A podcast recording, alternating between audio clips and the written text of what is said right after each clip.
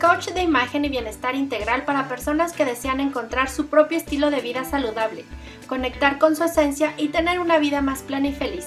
Aquí compartiré estrategias y consejos para verte y sentirte espectacular, con un enfoque holístico para que reconozcas lo que te hace irrepetible, ya sea que quieras equilibrar tu vida profesional con la personal o mejorar tu salud para disfrutar más de la vida, este es el podcast para ti. Te doy la bienvenida a Bienestar para Llevar.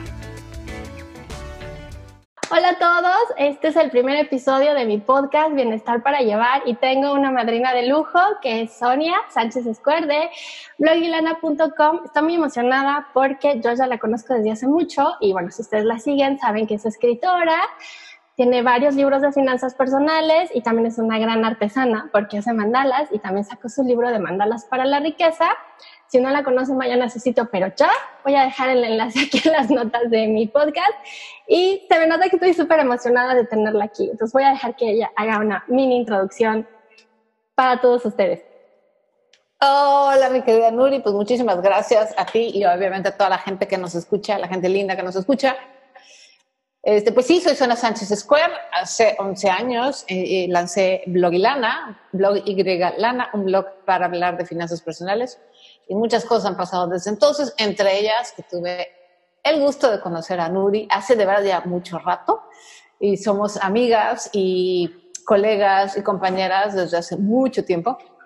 Y estoy feliz de estar, de ser la madrina de este podcast, de ver nacer este proyecto tan bonito, porque al final del día yo soy podcastera también, yo llevo 10 años, este año cumplo 10 años con mi podcast y no hay nada más bonito que emprender y que hacer un podcast. Entonces, estoy súper contenta de estar aquí. Ah, muchas gracias, Sonia. Pues el motivo de que yo te quise tener como madrina y empezar fue porque justamente en este tiempo que yo estaba planeando el podcast, vi un tweet tuyo donde compartías como que estabas en la mejor etapa de tu vida, vivías en una ciudad que te encantaba, tenías una gran relación de pareja y te dedicabas justamente a lo que amas. Entonces quisiera como, para mí esa fue la descripción justa de lo que es el estado de bienestar y me gustaría como que nos contaras un poquito más. Ay, este, después fue así como que hasta me, arrepentí porque dije a lo mejor es una tweet o un post un poco pretencioso, no era esa la intención. Ay, no, para nada.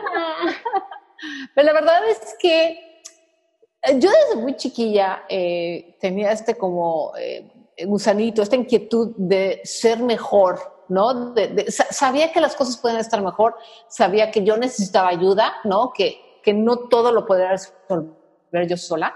Y entonces desde muy chica emprendí este camino de mejoría personal. Eso es la verdad, eso es un gusanito que tuve desde muy, muy, muy pequeñita. Y este, de hecho empecé terapia, empecé eh, como a buscar eh, esta mejoría desde los, ¿qué será? 18 o 20 años, muy, muy joven. Y obviamente, pues ya de tantos años obviamente pues algo se ha logrado. Y además, no he dejado de aprender, no he dejado de entrenarme en muchas cosas. Entonces, si de repente llegó un momento en que me di cuenta, claro, eh, conforme más vas estudiando, conforme mejor decisiones vas tomando en tu vida, mientras más vas confrontando y sintiéndote cómoda con las situaciones incómodas, y mientras más vas eh, superando obstáculos, mejores decisiones vas tomando y más vas cumpliendo tus metas, que al final del día eso era lo que yo quería. O sea, yo quería estar mejor para tener una vida bonita y la vida que yo quería. ¿no? Este, no necesariamente era dinero, no necesariamente era fama, no necesariamente era así este, el super mega trabajo, pero era realmente estar tranquilo. Entonces, de pronto, hace relativamente poco, sí me di cuenta de eso. Dije, dije, espérame, o sea, ya llegué, o sea, esta es la vida que yo había soñado desde muy pequeña, ¿no? Una vida en un lugar tranquilo, mi casa propia, no es chiquita, pero tampoco es enorme, es perfecta. Este, una relación de pareja increíble, eh, un trabajo que me gusta, estabilidad financiera, que no significa que no tenga problemas financieros de vez en cuando y que no haya altas y bajas de pronto y que no tenga retos, pero hay una estabilidad, que eso siempre fue lo que yo realmente deseaba. Yo nunca, no soy de esas personas que dije, yo quiero ser millonaria. De hecho, eso nunca en mi mente no, como que no, porque para ser millonario necesitas pagar una cierta cantidad. Siempre tienes que pagar un precio por algo, ¿no? Entonces, lo que hace falta para ser millonario, yo decía, no, a mí como que no me gusta pagar ese precio. Yo prefería la tranquilidad y la estabilidad. Y descubrí que ya, lo tengo. O sea, ya tengo la estabilidad financiera, tengo la tranquilidad, tengo una pareja increíble, tengo salud, eh, tengo un trabajo que me encanta, tengo un hobby que me encanta, varios hobbies que me encantan. Eh, estoy muy bien emocionalmente, estoy muy bien mentalmente. Entonces, sí es como una, una meta muy importante que alcance después de muchos años de trabajo. Ay, sí, súper bien. No, te entiendo lo de muchos años de trabajo porque les voy a contar que yo cuando conocí a Sonia estaba en un punto un poco bajo de mi vida. Ay, sí. Eh, literalmente me quedé en la calle, así, sin nada. y ella me hizo una entrevista para Dinero, para Dinero Inteligente, que en ese tiempo era una revista, de cómo había afectado el dinero a mi relación de pareja. Pues así, me quedé en la calle. Y este, en ese momento yo descubrí su libro y otros libros de finanzas personales, me empecé a ordenar. Y cuando logré la estabilidad financiera, como que busqué otra cosita más. Y yo veo que contigo como que pasó un poco lo mismo, porque primero empezaste con tus libros de finanzas y luego como evolucionaste a, vi una vez que te aliaste con alguien para hacer yoga y finanzas. Eh, también sé que te gusta y te interesa saber más de budismo. Entonces, quisiera como explorar un poquito ese camino, que es un poco el tema del bienestar integral que yo promuevo, que es no solo es que te alimentes bien, no solo es la meditación y también es el ejercicio, ¿no? Es como una cosa que tienen que estar integradas varias áreas de tu vida para llegar a este hermoso punto que nos comentas tú que estás ahorita. Es que todo está conectado, Nuri, todo está conectado, o sea, por eso es que cuando siempre sale, cuando uno dice que habla uno de finanzas personales, no falta el que siempre pregunta, oye, ¿y el dinero da la felicidad? Y siempre estamos con esta conversación, ¿no? De si el dinero da la felicidad. Y yo lo que digo es que fíjense que no, que el dinero no da la felicidad, es parte de la felicidad. O sea, no puedes ser feliz si no tienes dinero, porque la pobreza no da la felicidad tampoco. Entonces, el dinero es parte de la felicidad, la salud es parte de la felicidad los logros, estar constantemente teniendo logros en la parte profesional, en la parte personal, son parte de la felicidad. Eh, la tranquilidad es parte de la felicidad. Es decir, la felicidad es una cosa que está armada de diferentes aspectos y no puedes dejar uno fuera, porque entonces vas a tener, es como un tripié que no tiene una tercera pata, ¿no? Es como que está cojo, como que algo le falta. Y me gusta la palabra integral, justamente, Nuri, porque igual, eh, yo hablo mucho de finanzas personales y empecé hablando de finanzas personales, pero realmente lo que a mí me gusta es que la gente esté bien en todos los aspectos y por eso empecé a hablar de otros temas.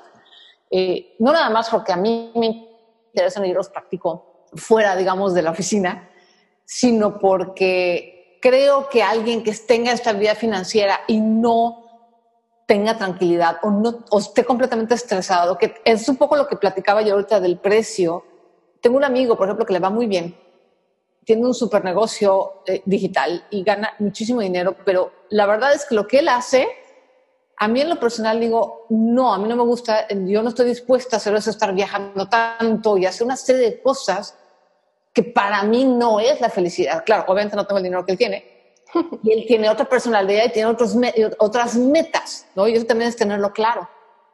Entonces, no se trata nada más de tener dinero, porque si yo nada más quisiera tener dinero, haría lo que haría, lo que hace mi amigo o lo que hacen otras personas para tener dinero, pero entonces no me sentiría bien.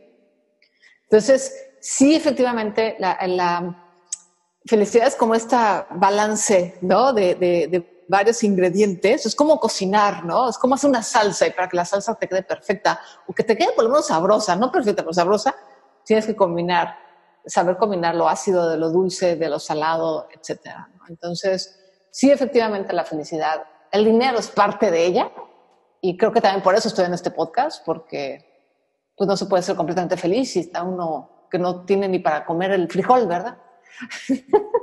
Exacto, porque también luego hay mucha gente que dice, ay, es que ¿cómo voy a comer sano? Es caro. ¿Cómo voy a ir al gimnasio? Es caro, ¿no?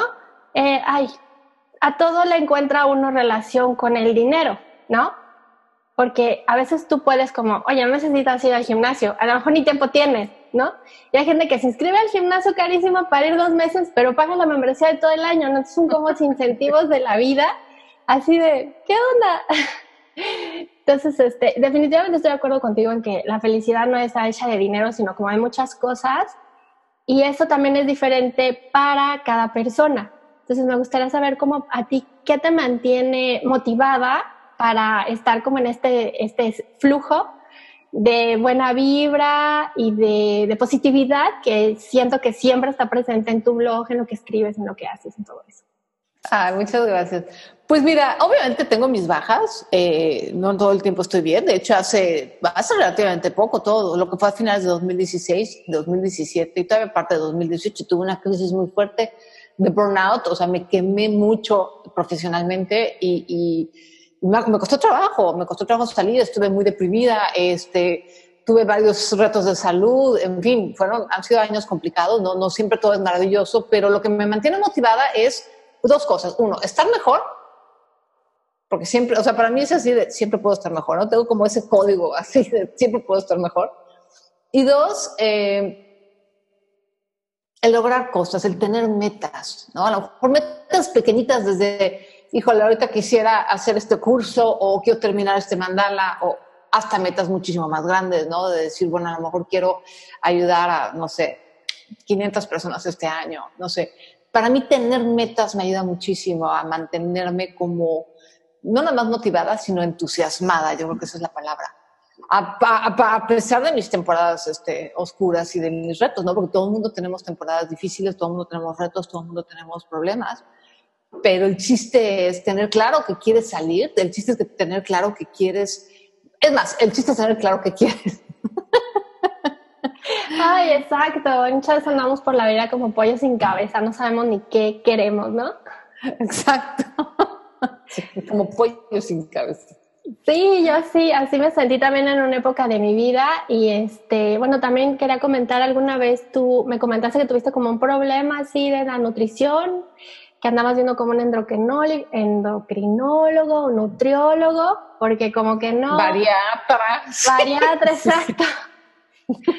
Hay muchos especialistas y bueno, yo lo que quiero decir aquí es que todos son buenos, dependiendo de tu personalidad, ¿no? Hay gente que se acomoda muy bien con el nutriólogo, hay gente que no, hay gente que se acomoda muy bien con el bariatra, hay gente que no. Entonces yo también pasé por ahí, me gustaría que me comentaras un poco tu experiencia. Ay, pues eh, eh, ya ni me acuerdo cómo fue que empecé. Yo creo que ya empecé como todas las mujeres que queremos bajar de peso.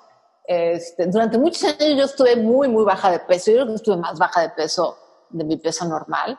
Y claro, cuando empecé a llegar a mi peso normal, ah, para mí ha sido difícil. O sea, toda mi vida pesé menos de 50, de 60 kilos, 50 kilos. ¿Cómo crees? Eres súper alta. Yo mido unos 73. Cuando llegué a los 60 kilos fue así de, ¡ah! El terror.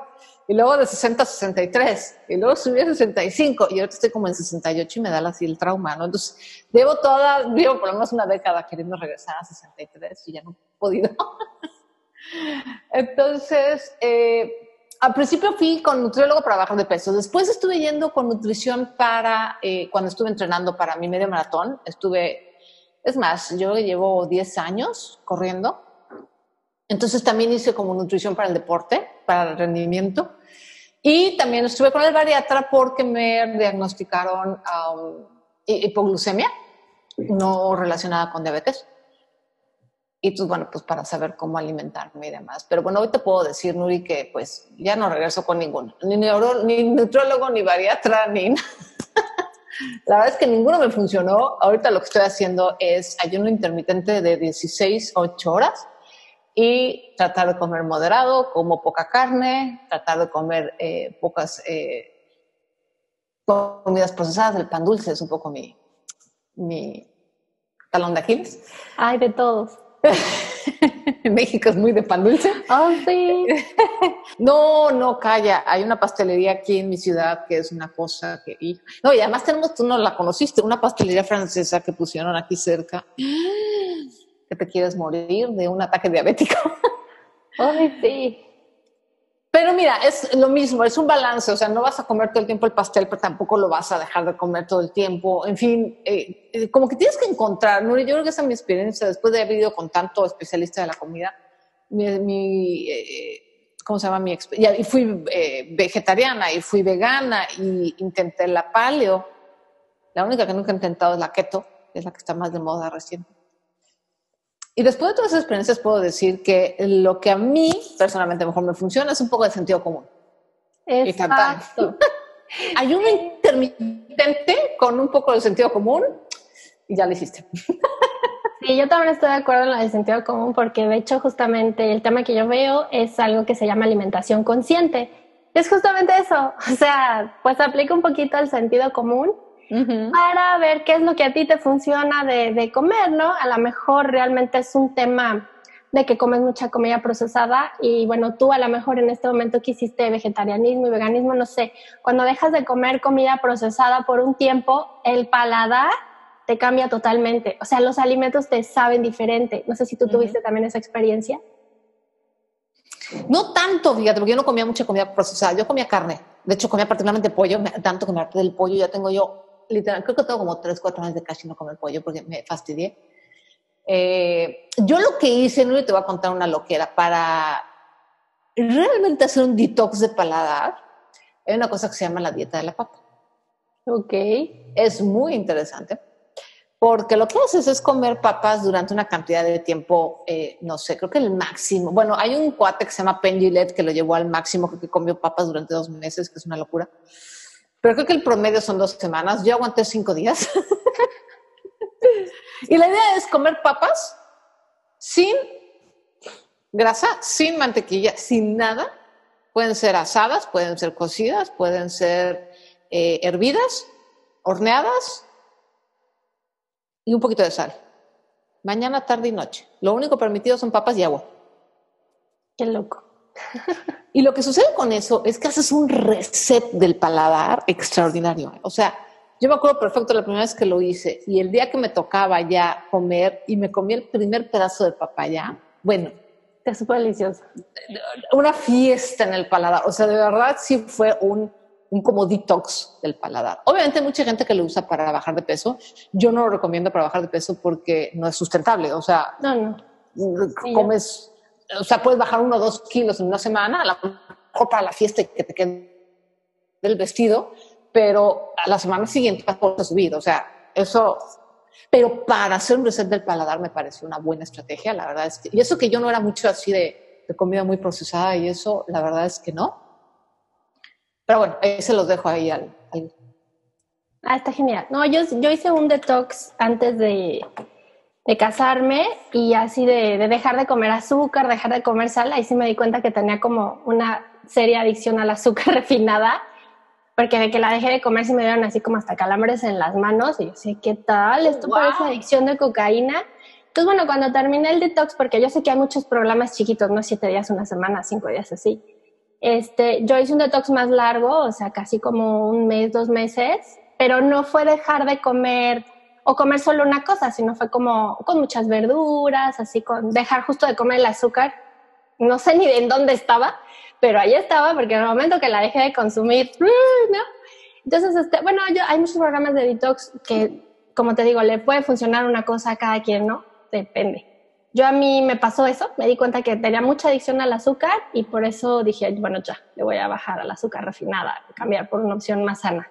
Claro.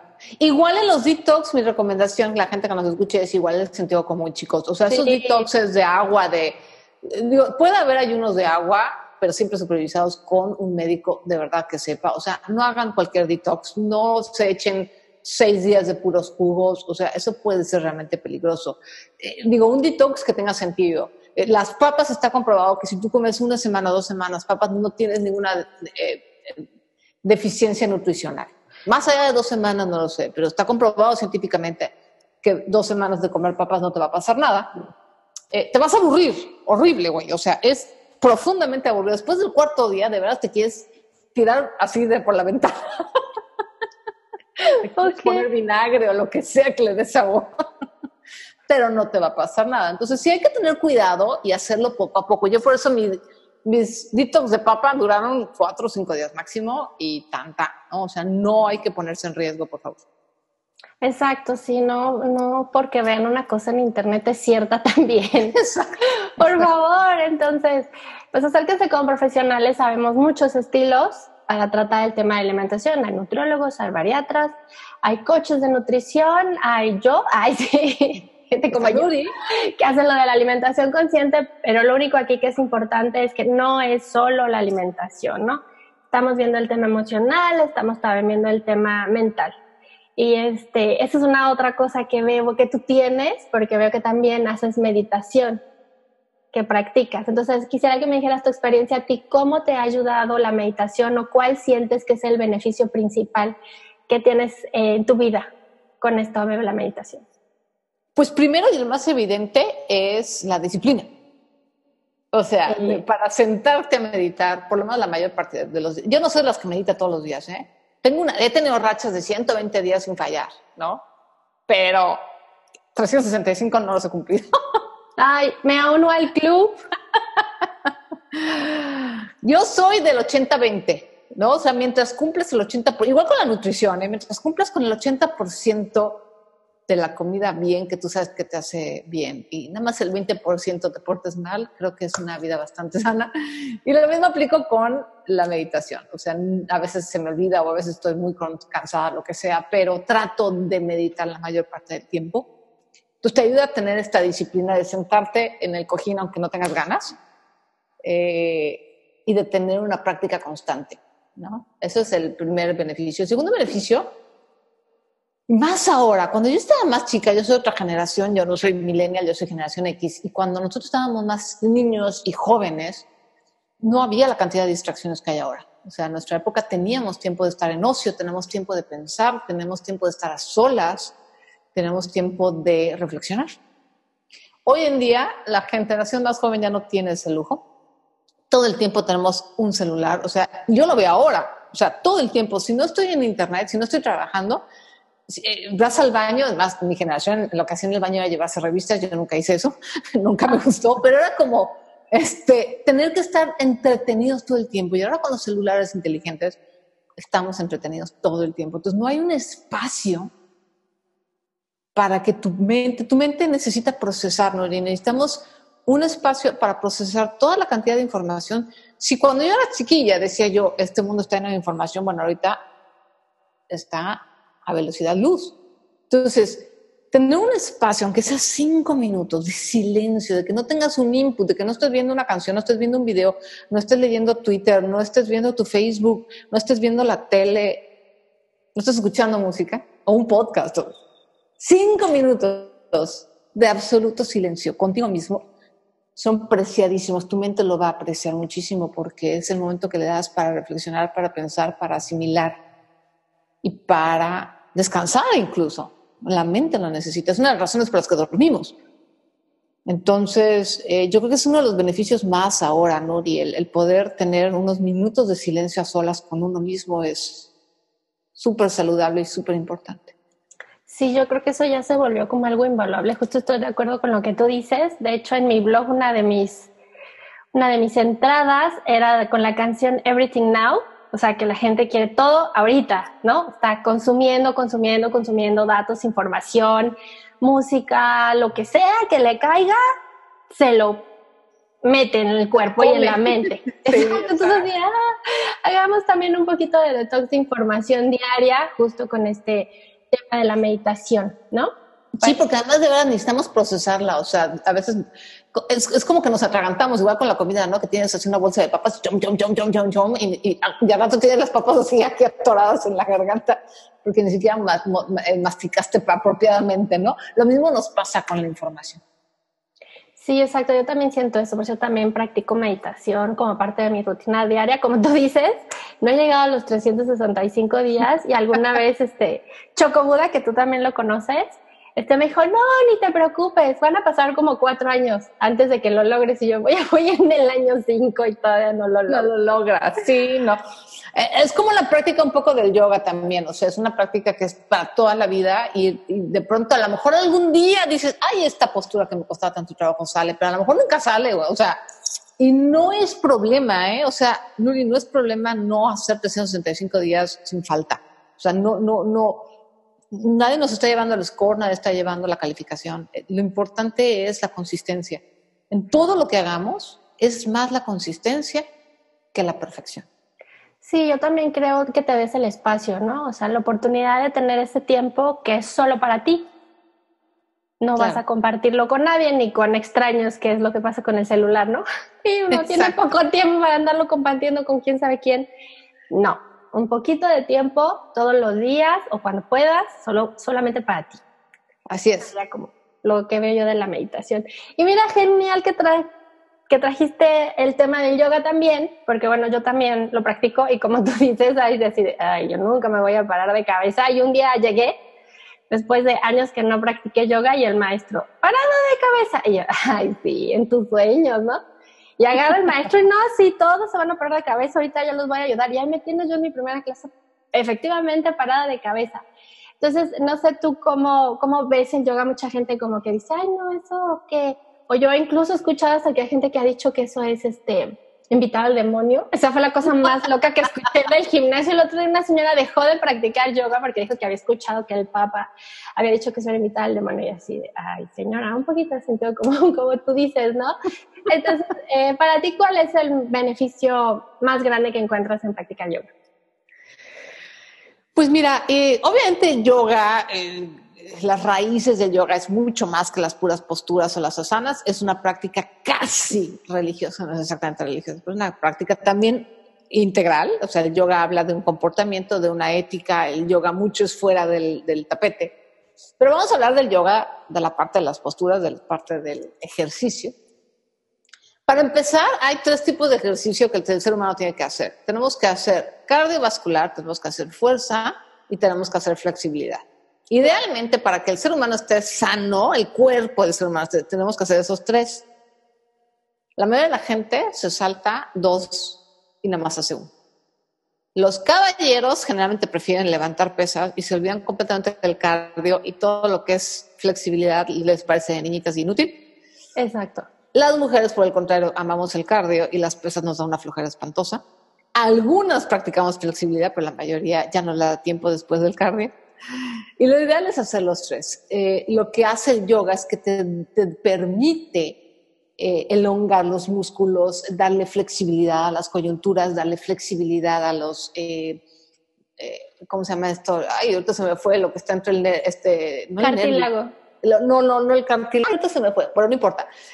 todo nuestro sistema musculoesquelético, vamos a hablar de todo el sistema, eh, le permite asimilar lo que hicimos en fuerza, asimilar lo que hicimos en cardio, y obviamente hay una frase que no me acuerdo quién la dijo, que me encanta, que dice, tu cuerpo es tan joven como flexible es tu espina dorsal.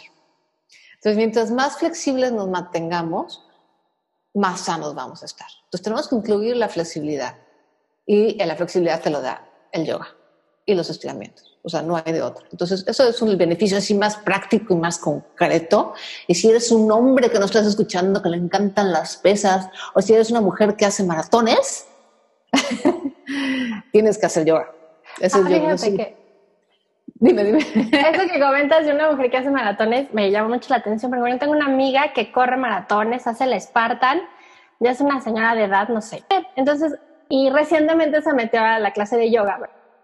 Los hombres, por ejemplo, están gigantescos de la parte de brazos y tienen las piernitas así como de caricatura, ¿no?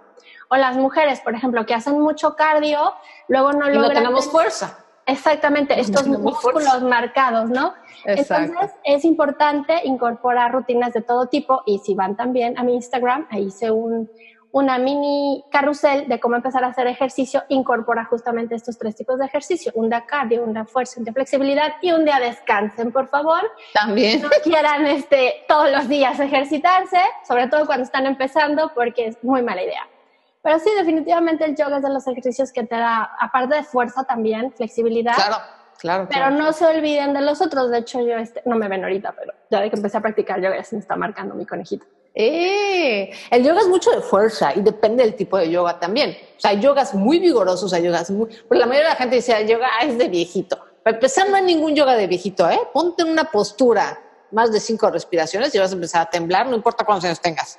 Punto número uno. Punto número dos, hay yogas muy vigorosos, muy demandantes, como el Ashtanga Yoga, que es un yoga, dicen que es el yoga de los jóvenes.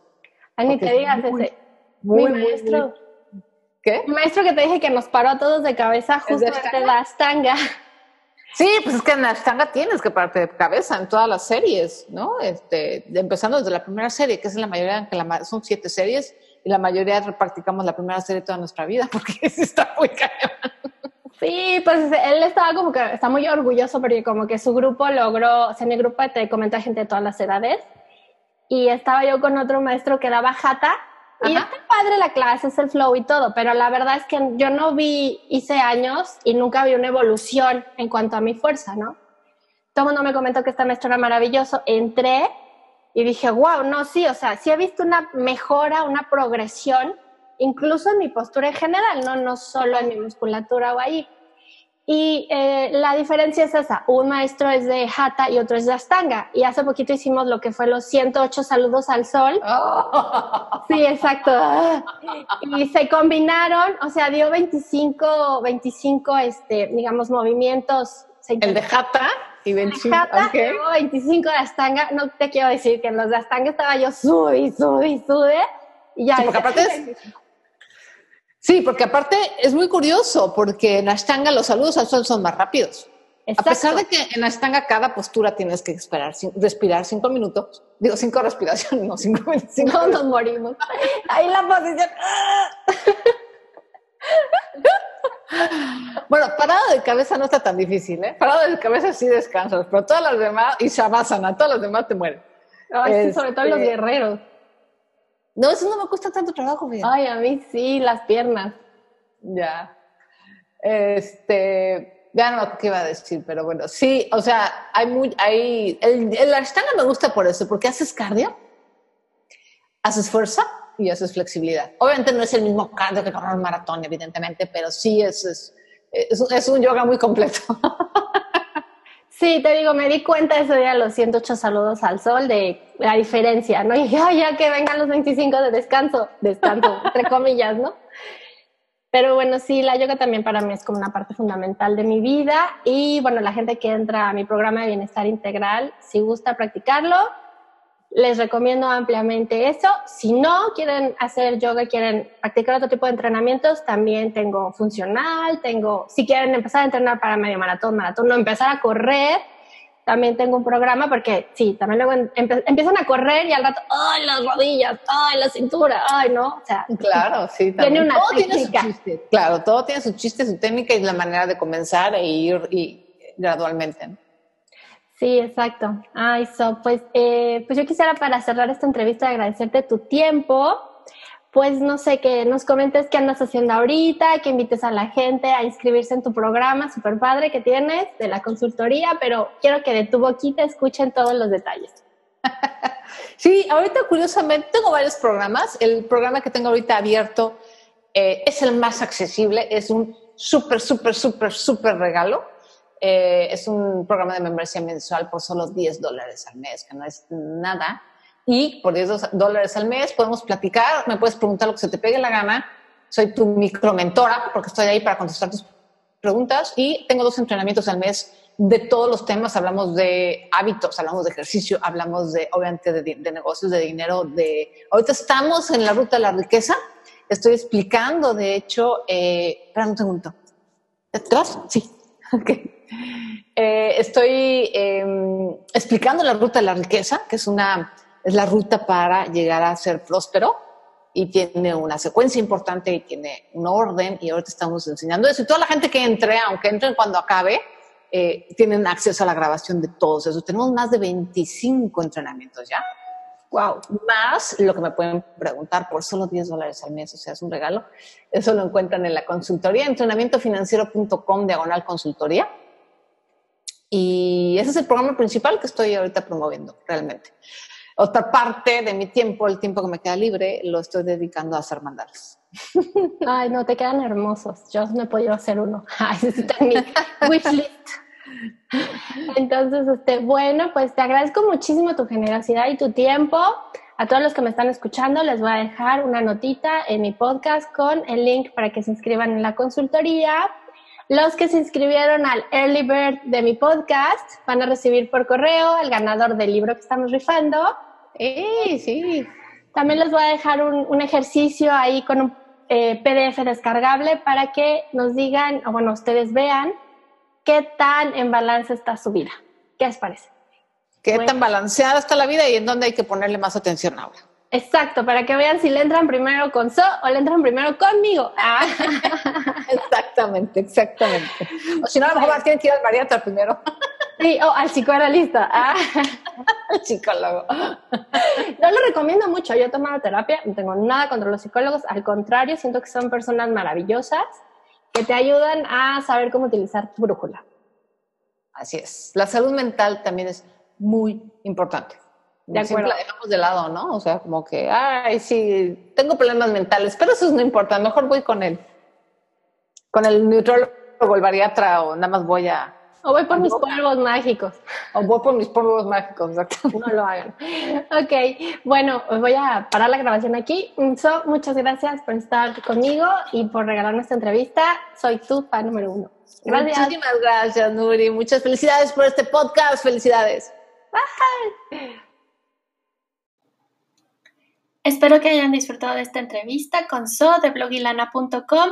Les recuerdo que pueden descargar el ejercicio que menciono, Rueda de la Vida, en mi página web también, www.nurimeyer.com diagonal podcast. Y no olviden seguirme en mis redes sociales. En Facebook estoy como Ave Nurimeyer, igual en Instagram y en Twitter. Y nuevamente en mi sitio web, nurimeyer.com. Que pasen un excelente día. Hasta la próxima.